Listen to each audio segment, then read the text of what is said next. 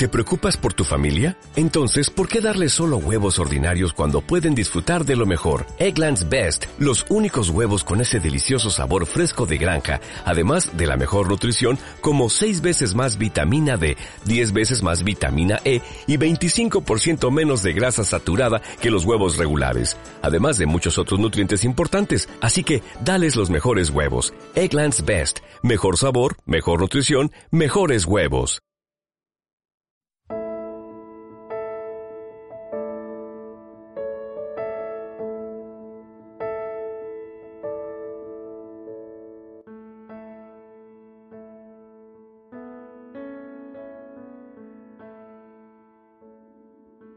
Lección 12. La vida devocional personal. La búsqueda diaria de Dios. ¿Qué pasaría si alguien te dijera que en los próximos 12 meses tú puedes experimentar un crecimiento espiritual constante en tu vida? Podrías caminar más cerca del Señor que nunca. Podrías disfrutar de un conocimiento más profundo de su amor por ti y tu amor por Él. Podrías caminar en mayor libertad del pecado. Tu vida estaría produciendo el fruto del Espíritu y Dios te estaría utilizando como instrumento de su gracia en la vida de los demás. ¿Quisieras esto? No se trata de sueños, es el fruto que producimos cuando crecemos en intimidad con Dios. En esta lección final queremos considerar una de las claves más importantes para una vida de avivamiento constante. Es lo que conocemos como una vida de devoción personal, la práctica de pasar tiempo a solas con Dios cada día, en su palabra y en oración. La vida devocional del cristiano es fundamental para alcanzar la madurez espiritual y la capacidad de conocer a Dios y hacer que otros le conozcan. Una vida de devoción personal a Dios involucra más que tener momentos devocionales. Es un llamado a la devoción, una oportunidad de cultivar una relación íntima de amor con Dios. Es de vital importancia para la búsqueda de Dios y para experimentar el gozo de un avivamiento personal. El versículo para memorizar es Salmo 27.4. Una cosa he demandado a Jehová, esta buscaré, que esté yo en la casa de Jehová todos los días de mi vida, para contemplar la hermosura de su rostro y para meditar en su templo. Señor, ahora que vamos a comenzar el repaso de la lección 12, oro por tu dirección, oro porque tú Use tu palabra en nuestras vidas, traigas convicción en lo que aún no, no hay una convicción personal y puedas estar obrando en nuestra eh, devoción, Señor, a ti, para que podamos crecer en este, en este aspecto. En el nombre de Jesús, amén. Día 1. Historia de fe. Pregunta 1. ¿Cómo definirías o describirías el significado de una vida de devoción personal? Una vida es una vida en la que crecientemente experimento la presencia de Dios y dependo absolutamente de Él para todo. Le busco intencionalmente cada mañana para llenarme de Él y de su palabra. Le busco en oración constantemente. La historia de fe es un resumen que Tim Grison escribió sobre su esposa Janice poco antes de que le diagnosticaran la enfermedad de Lou Gehrig en 1999. De esa enfermedad, ah, después de 11 meses, ella eh, fue llevada al, al cielo con el Señor. Dice que unos amigos bromeaban con él que se había casado muy por encima de su nivel y tenían razón eh, él habla de su esposa como una persona tierna, amorosa, hospitalaria, generosa, nunca se quejaba por las cosas que no tenían, siempre expresaba genuino agradecimiento por las cosas que sí tenían. Sin embargo, hay una cualidad que se destaca de ella ampliamente, sobre todas las demás preciosas cualidades. Ella camina en intimidad con Dios. No me refiero a algo celestial o santísimo eh, de lo cual presumir. A lo que se refiere es que ella simplemente obedece a Dios, escucha lo que Él le dice y lo hace. Y comenta, ¿verdad?, que esto comenzó en la vida de su esposa cuando estaba eh, en el colegio y fue a un campamento Entonces eh, le plantearon el desafío, ¿verdad?, de leer su Biblia todos los días y leerla completa en un año. Entonces dice, cuando mi esposa hace una promesa, cumple su palabra. Cuando hizo ese compromiso delante de Dios, lo tomó en serio. Y su esposa, eh, en las dos décadas que habían estado casados, no pasaba un día sin estar un momento a solas con Dios. Él dice así, no pongo estas cosas para poner a mi esposa en un pedestal. Ella no es perfecta, claro está.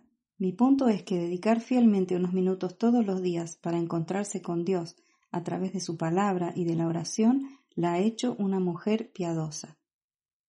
Ella vivió una vida de fe y devoción a Cristo, y eso me hizo anhelar lo que ella tenía. Dios captó mi atención a través de un tiempo y ha sido igual de real transformador en mi vida. Sin embargo, el elemento clave ha sido el consumo regular de su palabra, especialmente en mi tiempo devocional. La palabra de Dios ha sido una medicina para reducir mi enojo, preocupación e impaciencia. Ha actuado como un mapa, ha ayudado a nuestra familia a tomar decisiones o devolvernos a aquellos planes en los cuales no hemos buscado consejo o hemos sido mal aconsejados. Ha provisto luz para revelar las trampas que a veces se esconden en la sombra. La palabra de Dios ha llegado a ser para nosotros algo simplemente imprescindible. Pregunta 2.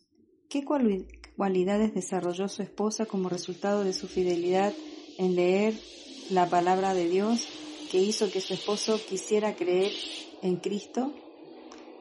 Ahí dice, ¿verdad? Le hizo una mujer piadosa. El encontrarse fielmente con Dios en una vida de fe y devoción. El Salmo 42 es la oración de un hombre que estaba desesperado por Dios. Dice, como el siervo anhela las corrientes de agua, así suspira por ti, oh Dios, el alma mía. Mi alma tiene sed de Dios, del Dios viviente. ¿Cuándo vendré y me presentaré delante de Dios? De día mandará el Señor su misericordia y de noche su cántico estará conmigo elevaré una oración al Dios de mi vida. ¿Qué tan sediento estás de Dios? Es la pregunta 3. ¿Qué te impide venir a Él con más frecuencia? Y yo escribí aquí, cuando me acuesto pienso en lo que está para mí al final del descanso, y Dios me está esperando cada mañana para encontrarse conmigo y hablarme. Gracias Señor por este ejemplo, por esta mujer que vivió una vida piadosa, una vida de dependencia y que es una motivación para nosotros para buscarte a diario. En el nombre de Jesús, amén.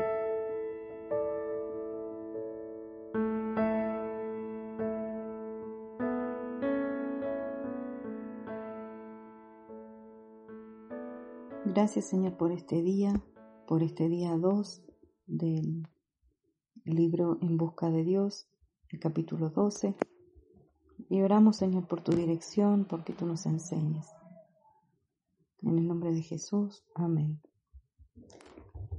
A pesar de todos los dispositivos de ahorro de tiempo y la tecnología moderna, muchas personas hoy en día luchan con una constante prisa, estrés, cansancio extremo, exceso de compromisos y bruma.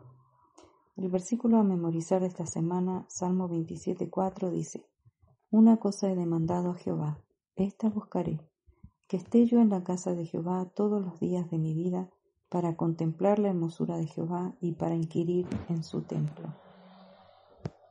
Es el testimonio del rey David, cuya vida estaba anclada en una firme determinación. Si no puedo lograr nada más en este día, lo único que voy a perseguir sobre todas las cosas es conocer y cultivar una relación con Dios. En un pasaje familiar del Evangelio de Lucas encontramos dos hermanas, una que entendía y la otra que necesitaba aprender la importancia de mantener primero lo primero. Lucas 10, 38 al 42. Aconteció que yendo de camino entró en una aldea, y una mujer llamada Marta le recibió en su casa. Esta tenía una hermana que se llamaba María, la cual sentándose a los pies de Jesús oía su palabra. Pero Marta se preocupaba con muchos quehaceres, y acercándose dijo, Señor, ¿no te da cuidado que mi hermana me deje servir sola? Dile, pues, que me ayude. Respondiendo Jesús le dijo, Marta, Marta, afanada y turbada estás con muchas cosas, pero solo una cosa es necesaria, y María ha escogido la buena parte, la cual no le será quitada. Pregunta 4. ¿En qué se distinguían las prioridades de Marta de las prioridades de María? Marta estaba afanada con muchos quehaceres y María estaba sentada a los pies de Jesús escuchando sus enseñanzas. Pregunta 5.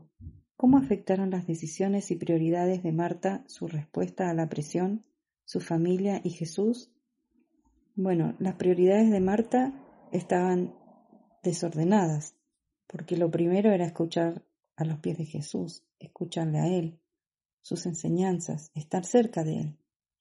Y la presión y el, entorno y cómo afectó eh, en cómo fue a Jesús, en que se quejó, ¿verdad? Estaba abrumada, estaba preocupada con todo lo que tenía que hacer en vez de disfrutar todo el que hacer estaba quejándose que no tenía suficiente ayuda.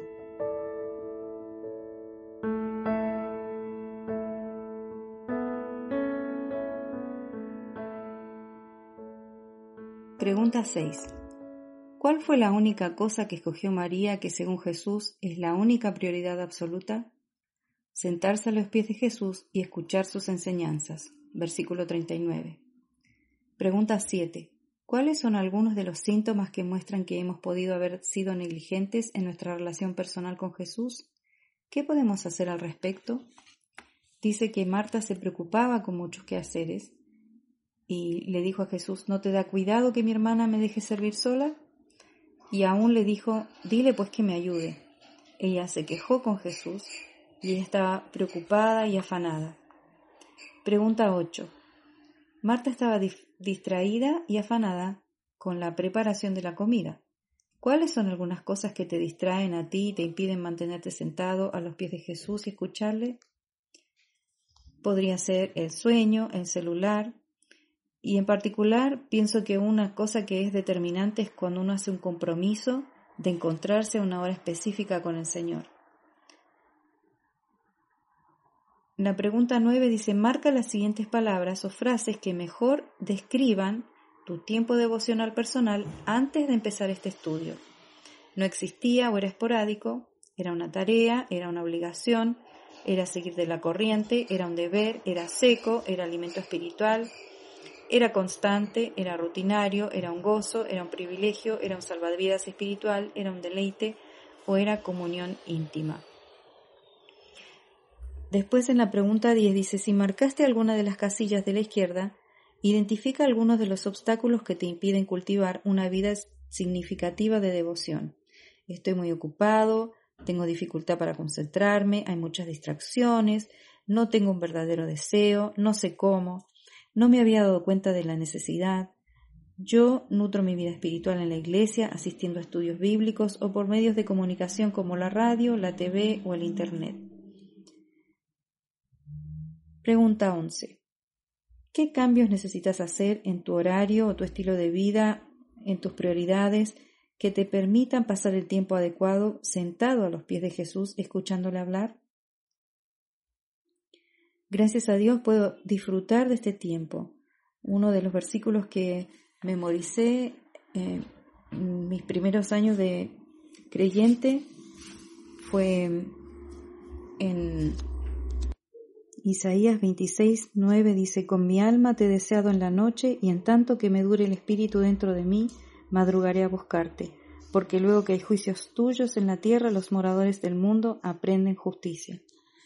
Y en un tiempo en que eh, anhelaba cambios personales, ¿verdad? Que estaba luchando con cosas en mi vida, em, una de las cosas que me propuse era esto, levantarme antes que el resto de la familia, y tener ese tiempo a solas con el Señor. Porque de esa forma también estaba preparándome para el día y podía poner delante de Dios aquellas cosas que eh, quería cambiar, ¿verdad? ¿Cómo empezar una vida de devocional personal? El concepto de pasar tiempo a solas con Dios cada día podría ser nuevo para ti, o puede ser algo que hiciste en el pasado. He aquí algunas sugerencias para ayudarte a tener o empezar un tiempo devocional diario con Dios. Establece la prioridad. No trates de incluir a las malas tu tiempo devocional personal en un horario que ya está muy apretado.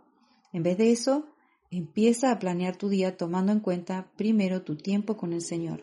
A veces para tener un tiempo a solas con el Señor temprano a la mañana hace falta anticipar cosas el día anterior, como el horario de irse a acostar, que uno pueda tener un buen descanso y la preparación en oración, ¿verdad? Porque si uno no comienza orando porque quiere cambiar algo, nunca va a suceder. Haz el compromiso. Si no lo hacemos hoy, probablemente no lo haremos mañana, ni la próxima semana, ni el próximo mes. Pronto otro año habrá pasado y habremos perdido todas esas oportunidades de pasar tiempo a solas con Dios y cultivar una relación íntima con Él.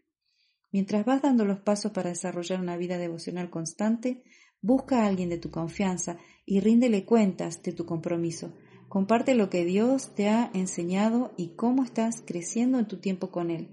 Una de las cosas que también aprendí en, un libro de eh, Elizabeth George es que ella, para lograr un hábito nuevo, sugería eh, marcar un calendario con todos los días del mes e ir, ir tachando lo que ya lograste. Eso te da una visión de tu eh, avance y, y obviamente si fallaste un día, tienes la oportunidad de comenzar al día siguiente otra vez enmendando, ¿verdad?, el error del día anterior. Pero es una forma de darte ánimo y nunca es tarde para lograr una nueva meta, para tener progreso en la vida espiritual. Dice aquí, reto de 30 días. Si has llegado hasta este punto en busca de Dios y estás disfrutando algunos de los beneficios de pasar tiempo regularmente en la presencia de Dios, Continuar con tu tiempo devocional personal es crucial para mantener el trabajo que Dios ha estado haciendo en tu corazón a través de este estudio y así disfrutar de un nivel más profundo de intimidad con Él en los días venideros. Ya sea que tengas establecido un hábito devocional o que acabes de empezar, considera hacer el siguiente compromiso.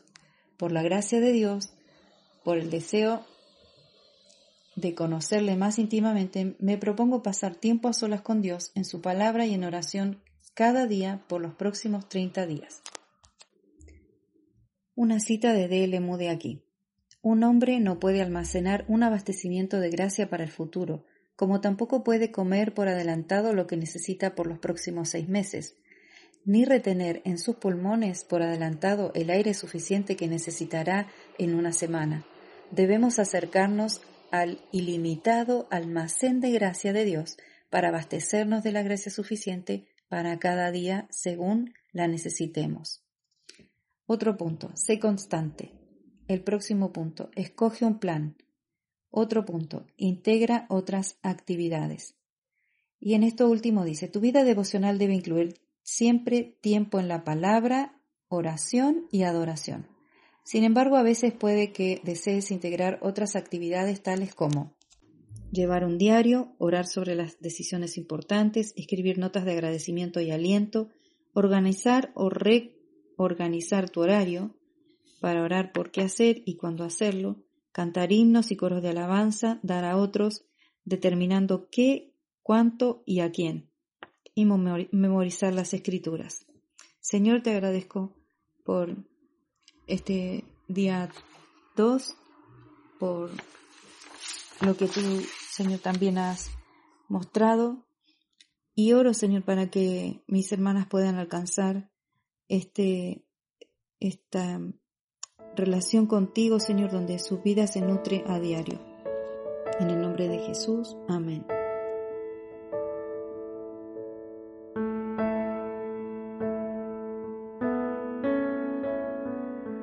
Día 3.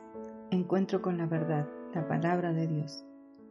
Los que aman y obedecen la palabra de Dios serán bendecidos. Ese es el tema del Salmo 119, como dice en su versículo 1 y 2. Bienaventurados los perfectos de camino, los que andan en la ley de Jehová.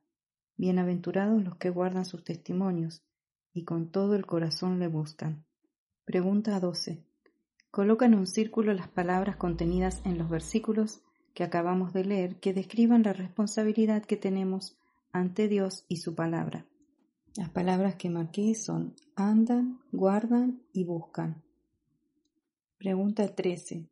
¿Qué nos enseñan cada uno de los siguientes versículos del Salmo 119 acerca de los beneficios o las bendiciones que se derivan de la palabra de Dios. Salmo 119.11 dice, En mi corazón he guardado tus dichos para no pecar contra ti.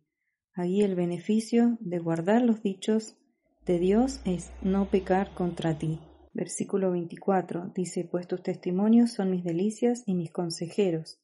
El beneficio aquí es que es mi delicia y mi consejero la palabra de Dios. Versículo 28. Dice, se deshace mi alma de ansiedad, susténtame según tu palabra. Puedo ver en este versículo que la palabra es la que sustenta el alma en el momento de la ansiedad. Versículo 47 dice, me regocijaré en tus mandamientos, los cuales he amado. Hay alegría, hay regocijo en la palabra de Dios porque la amo. Versículo 98 dice, Me has hecho más sabio que mis enemigos con tus mandamientos, porque siempre están conmigo. Como medito en la palabra de Dios y estoy pensando en la palabra de Dios, soy más sabia que mis enemigos. Versículo 103. Cuán dulces son a mi paladar tus palabras, más que la miel a mi boca. Tu palabra es dulce, más que la miel, y es, una delicia también, ¿verdad? Es dulce, es agradable. Versículo 104 dice, de tus mandamientos he adquirido inteligencia, por tanto he aborrecido todo camino de mentira. La inteligencia viene de tus mandamientos, así que yo aborrezco toda mentira y todo camino de mentira. En Esdras encontramos el ejemplo de un hombre que intencionalmente buscaba conocer a Dios a través de su palabra de acuerdo con Esdras 7:10. Esto no era algo para tomarse a la ligera. El versículo dice así, porque Esdras había preparado su corazón para inquirir la ley de Jehová y para cumplirla y para enseñar en Israel sus estatutos y decretos. Esdras era un hombre piadoso que dirigió a un grupo de judíos desde el exilio en Persia a la tierra natal en Jerusalén capacitado como escriba de la ley, hizo un llamado al pueblo de Dios a volverse a la palabra de Dios. El avivamiento que surgió de ello está registrado en, los, Nehemías los capítulos 8 al 10. Pregunta 14. ¿Cuáles tres cosas se propuso hacer Esdras en su corazón con relación a la palabra de Dios? Dice que preparó su corazón para inquirir, para cumplir para enseñar en Israel sus estatutos y decretos. La actitud de Esdras acerca de la palabra de Dios no era informal. Para él era algo serio estudiarla, meditar en ella, obedecerla y reproducirla en la vida de los demás. Pregunta 15. ¿Cómo se compara la actitud del corazón de Esdras hacia la palabra de Dios con la tuya? ¿Está tu corazón inclinado hacia la palabra de Dios? ¿En cuáles de estas tres cosas mencionadas arriba necesitas afianzar tu corazón para ser más constante? Bueno, siempre necesitamos el recordatorio, ¿verdad? De que queremos y necesitamos estar cerca de Dios, como decía el Salmo 27.4, para inquirir en tu templo. En la parte de cumplir me viene a la mente el versículo del Salmo 40 y 48 que dice, el hacer tu voluntad, Dios mío, me ha agradado, y tu ley está en medio de mi corazón. Reproducirla puede ser a través del discipulado, a través de la enseñanza, y como vemos en, en Mateo 20, 28, 19 y 20, dice, por tanto, id y haced discípulos a todas las naciones, bautizándoles en el nombre del Padre, del Hijo y del Espíritu Santo, enseñándoles que guarden todas las cosas que os he mandado, y he aquí yo estoy con vosotros todos los días hasta el fin del mundo. El consumo constante de la escritura, leerla, memorizarla, meditar en ella, estudiarla, puede tener resultados preventivos y correctivos. La palabra de Dios puede instruirnos, confrontar malos comportamientos o pensamientos, corregirnos y reorientarnos cuando hemos sido rebeldes y equiparnos para el servicio de su reino. Segunda Timoteo 3, 16 y 17. Dice así, toda la escritura es inspirada por Dios y útil para enseñar, para redarguir, para corregir, para instruir en justicia, a fin de que el hombre de Dios sea perfecto, enteramente preparado para toda buena obra. Sobre todo es a través de la palabra escrita, iluminada por el Espíritu de Dios, que conocemos a Cristo. La palabra viva en una forma profunda y personal. Tu relación con Cristo nunca será mejor que tu relación con su palabra. Es una pérdida privarnos de las abundantes riquezas que están disponibles en su palabra. La lectura de la palabra de Dios es el punto de partida para el crecimiento de nuestra relación con Él. Pero la vida de Esdras nos nos muestra que necesitamos más que solo leer la palabra. Pregunta 16. De acuerdo con los siguientes versículos, ¿qué más necesitamos hacer respecto a la palabra para obtener el máximo efecto e impacto en nuestra vida? Josué 1.8 dice, Nunca se apartará de tu boca este libro de la ley, sino que de día y de noche meditarás en él, para que guardes y hagas conforme a todo lo que en él está escrito, porque entonces harás prosperar tu camino y todo te saldrá bien. Salmo 1.2 dice, sino que en la ley de Jehová está su delicia, y en su ley medita de día y de noche. Algo que tenemos que hacer, según estos dos versículos, es meditar en su palabra, no solamente escucharla, sino meditarla. Salmo 119, 56 dice, Esta bendición estuve porque guardé tus mandamientos. Santiago 1, 22 dice, Pero sed hacedores de la palabra y no tan solamente oidores, engañándoos a vosotros mismos. Ezequiel 33, 31 dice, Y vendrán a ti como viene el pueblo, y estarán delante de ti como pueblo mío, y oirán tus palabras, y no las pondrán por obra, antes hacen halagos con sus bocas y el corazón de ellos anda en pos de su avaricia. En estos tres versículos podemos ver que lo importante, además de meditar la palabra de Dios según los primeros, en estos vemos que es guardar la palabra de Dios. Hebreos 4.2 dice, porque también nosotros, a nosotros se nos ha anunciado la buena nueva como a ellos, pero no les aprovechó el oír la palabra por no ir acompañada de fe en los que la oyeron. O sea, necesitamos creer la palabra también, confiar, tener fe en la palabra de Dios. Terminando este día 3, me gustaría agradecer, Señor, porque tú has dejado en tu palabra todo lo que querías que yo conociese de ti. Tú has provisto el Espíritu Santo para ayudarme y darme entendimiento para comprenderla. Y también la gracia tú, tú nos la das, Señor, para ayudarnos a poner en práctica nos ayudas a obedecer, nos ayudas cuando estamos flaqueando para poder seguir adelante. Gracias Señor por darme los instrumentos para poder conocerte cada día un poco más. En el nombre de Cristo Jesús. Amén.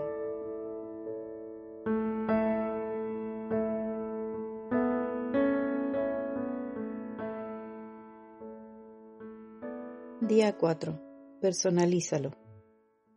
Toma tiempo hoy para hacer lo que hizo María en Lucas 10, sentarse a los pies de Jesús y escuchar su palabra. Es posible que ya tengas un método o plan seleccionado para guiarte en tus devociones personales. Si no, las siguientes sugerencias pueden ayudarte a empezar. Claro, no sientas que es una obligación seguir esto al pie de la letra. No hay una forma correcta para tus momentos devocionales. Recuerda, la meta es cultivar una relación con Dios no es cuestión de ponerle una marca de cotejo al tiempo devocional en tu lista de quehaceres. Primer punto. OA. Prepara tu corazón. Entrad por sus puertas con acción de gracias y, y sus atrios con alabanza. Salmo 104. Alábale, bendice su nombre, por quien Él es. Expresa gratitud por lo que Él ha hecho. Pídele a Dios que te muestre cualquier cosa que pueda obstaculizar tu relación y comunión con Él Confiesa todo pecado que traiga tu mente.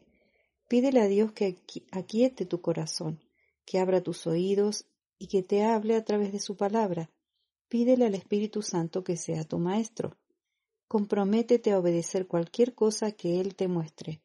Tal vez quieres hacer esta oración de las Escrituras. Abre mis ojos y miraré las maravillas de tu ley. Salmo 119, 18. Versículo 34. Dame entendimiento y guardaré tu ley y la cumpliré de todo corazón. Salmo 25, 4 y 5. Muéstrame, oh Jehová, tus caminos, enséñame tus sendas, encamíname en tu verdad y enséñame, porque tú eres el Dios de mi salvación. En ti he esperado todo el día. Y Job 34-32, que dice, Enséñame tú lo que yo no veo, si hice mal, no lo haré más. Punto B. Escucha a Dios. Selecciona un pasaje de las Escrituras. Es ideal adquirir la práctica de leer consecutivamente un libro de la Biblia en tu tiempo devocional. Lee los pasajes de una forma concentrada y en oración. Subraya o marca palabras clave, versículos, frases que se destaquen. Hay diferentes enfoques de lectura y meditación de las escrituras. He aquí un método simple que muchas personas han encontrado útil. Incluso algunos niños de nueve o diez años pueden hacer esto. Todo lo que necesitas es tu Biblia, un bolígrafo y una libreta en blanco o un diario, o tal vez prefieras utilizar tu computadora.